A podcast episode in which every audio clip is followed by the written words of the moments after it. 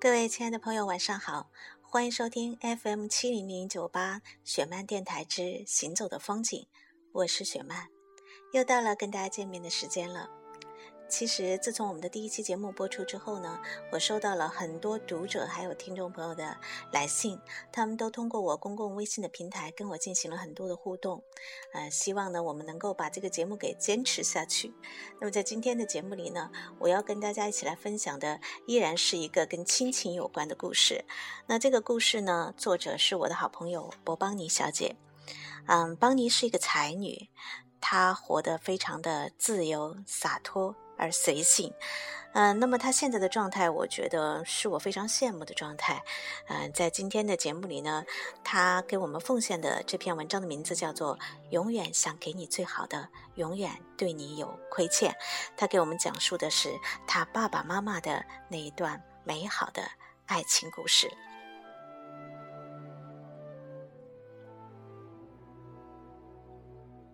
大河恋，博邦尼。我爸爸和我妈妈的爱情故事，真的可以说是传奇爱情故事。三十年来，这个爱情故事我听过无数遍了，已经烂熟于胸。我妈给他起的名字是“大河恋”。话说三十年前，祖国大地有许许多多支神秘的队伍，叫三线建设。驻扎在深山老林、各种偏僻山川，简单的说，就是兵工厂。我爸和我妈就是其中的两个小兵。他们所处之地是四川的深山，娱乐节目相当有限。夏天主要的活动就是下河游泳。我妈二十二岁，一个刚学会游泳两周的胆大姑娘，摸下了河，河中央的漩涡一卷。顿时魂飞魄散，大喊救命！关键时刻，教他游泳的师傅居然逃窜了。这时，在大石头上晒太阳的隔壁车间的张师傅，二十八岁，帅气、清瘦、矫健，奋不顾身地跳下河来救我妈。生死一线，我妈连头带脸的抱着我爸，拽得我爸也直往下坠。我爸爸拽开我妈的胳膊，搂住她的腰。将她带出了水面，从此，我爸就成了我妈的救命恩人。交代一下其他情况，那时我爸爸是已婚的，娶了自己的表妹，感情不和，大多收入都交给表妹，后者用来购买各种当时的奢侈品，因此我爸郁郁寡欢，成了少白头。我妈也有人追求，并且是官二代。但是，一直独自带着高龄的奶奶生活，欠单位一大笔医疗费，所以一般的男士并不敢轻易靠近。爸爸二十九岁那年倒霉，和表妹离婚，一无所有，没有评上单位的职称，还得了肝炎，大病初愈。那年过年就没有回老家。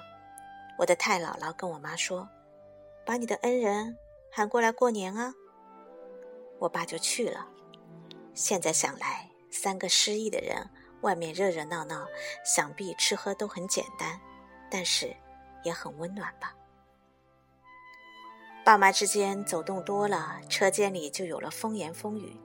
有人冒失的问我妈：“听说你和张师傅好上了？”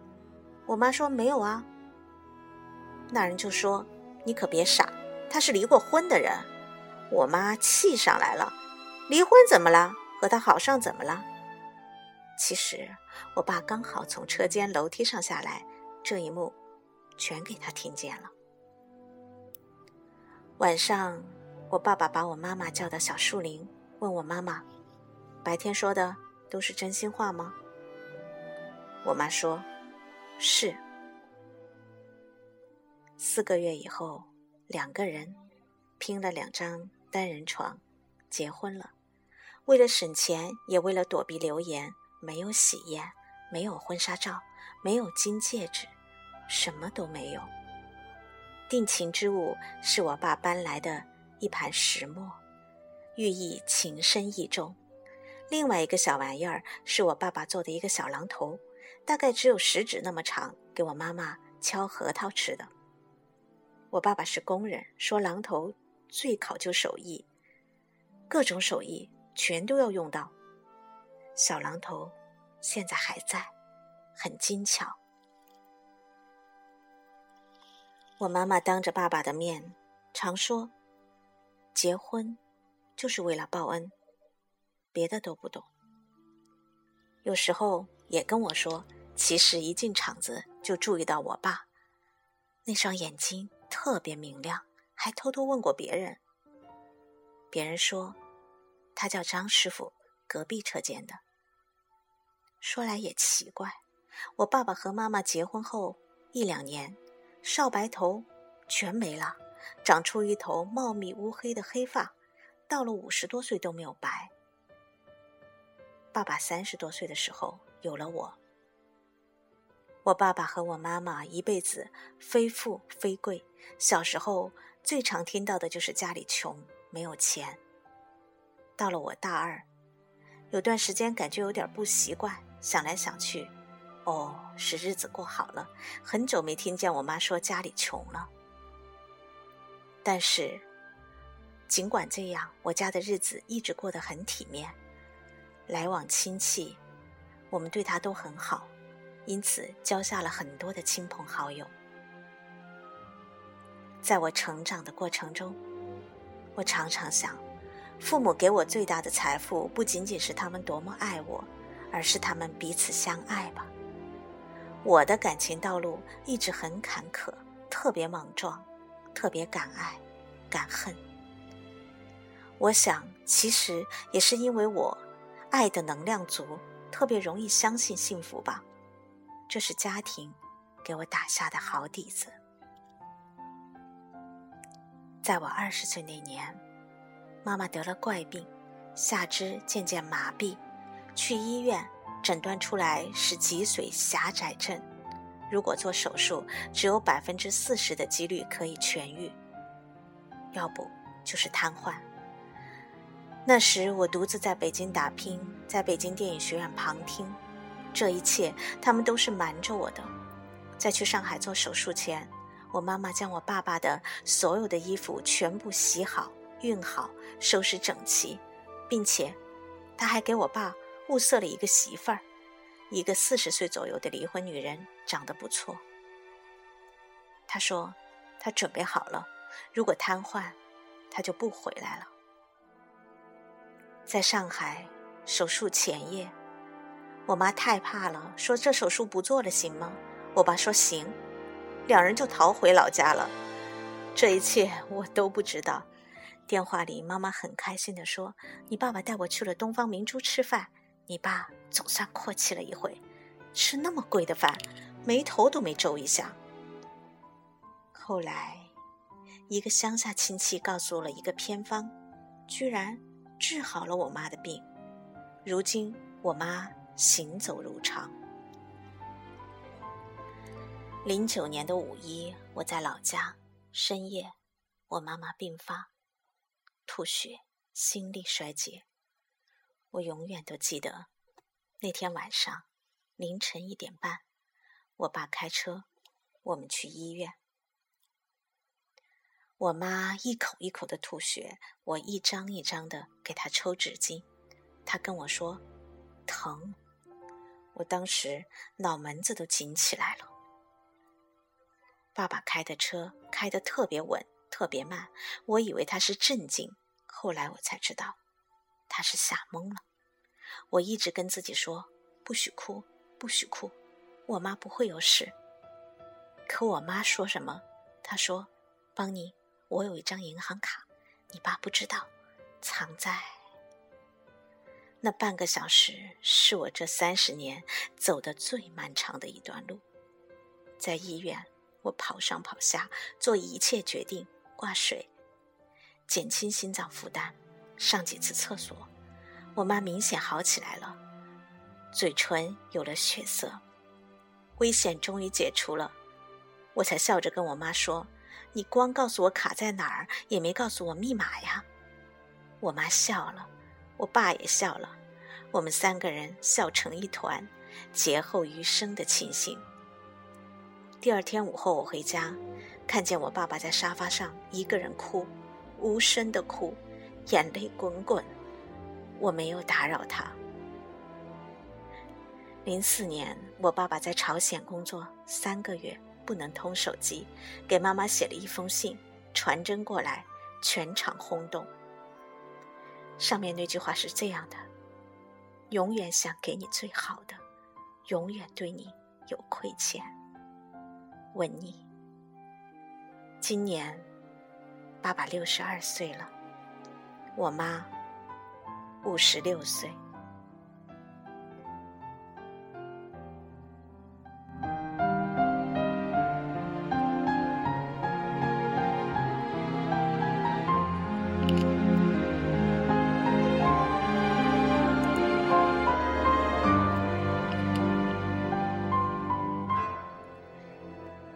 了，在今天的《行走的风景》节目当中呢，我们一起欣赏到的是博邦尼给我们带来的这一篇非常美丽的散文。那这篇文章的名字呢，被我们改了一下，它原文的名字叫做《大河恋》，我的编辑给他用了里面最喜欢的，或者说最感动他的那句话，给他改成了“永远想给你最好的，永远对你有亏欠”。我想，在很多爱人的心中，应该都是这样吧，恨不得把自己最好的所有的一切，通通都给到自己爱人的手里，总觉得怎么给你都不够。但是，这样的爱情故事发生在上一辈的身上，总是会让我们觉得，好像感动又要多一些。一位叫做默默的微友呢，在看完我们今天的故事之后呢，给我在公共微信的平台留言说：“今天的故事特别感人，这大抵是一辈子人里面最美好、最传奇的爱情故事了。我家先生也大我六岁，我们经历了一些阻碍后走到一起，现在就是结婚一周年了。我希望能够跟他相亲相爱的走下去，走一辈子。”那还有一个呢，叫做不高兴的微友说，比爱情更重要的是一生的承诺。我特别高兴，我的妈妈没有放弃爸爸，爸爸也永远不会放开妈妈的手。这是不是爱情，我不知道，但是我在等的就是这样能够给我一生的人。还有一位叫做王子的微友说，我好喜欢邦尼姐姐，雪曼姐，请你一定要替我告诉她。好。我一定会替你告诉他的，嗯，一位叫做学霸的微友说，希望每天都能够听到我的节目。可是，亲爱的，我也很希望，但是我真的可能没有那么多的时间来满足大家，每天给大家去录节目。但是我承诺你，只要有时间的时候，我一定都会去做的。今天对我来说是一个很特别的日子，嗯，至于特别在什么地方呢，我还不能够。一下子告诉你，啊，总之对我来说，心情特别的好。那当然是跟我们的左耳电影有关的了。呃，以后通过我的公共微信呢，我会陆续的为大家传达很多的好消息。如果说你没有关注我的公共微信的话，你要记住，啊，我公共微信的号码是饶大坏零零幺。拼音的饶大坏零零幺，只要你关注了我们呢，每天会看到我们的很多很精彩的讯息啊，还有很多的一些图文信息。嗯，也希望能够让你会觉得，在你一天辛苦的工作和学习之后，有那么一些东西、一些心情，是你愿意跟我们一起来分享、共同来感受的。那么，在今天节目的最后呢，我想为所有朋友的。妈妈们送上一首歌，这首歌其实是我非常喜欢的张含韵的一首歌，叫做《妈妈我爱你》。那同时我也把它特别送给邦尼的爸爸还有妈妈。如果你有好的稿子，也一定不要忘记通过我的公共微信平台给我投稿。希望下一次我为大家所送上的就是你的作品。好了，各位朋友，我们下次见。不懂事，维护我像一张白纸。你眼中我永远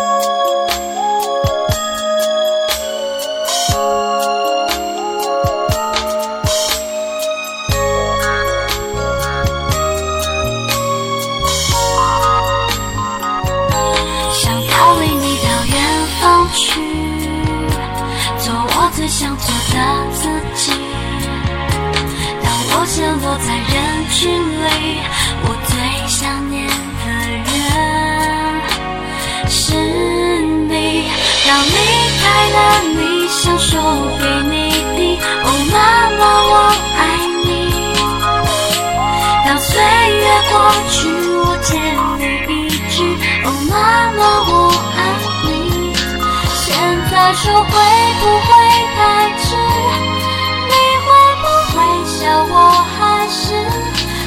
孩子。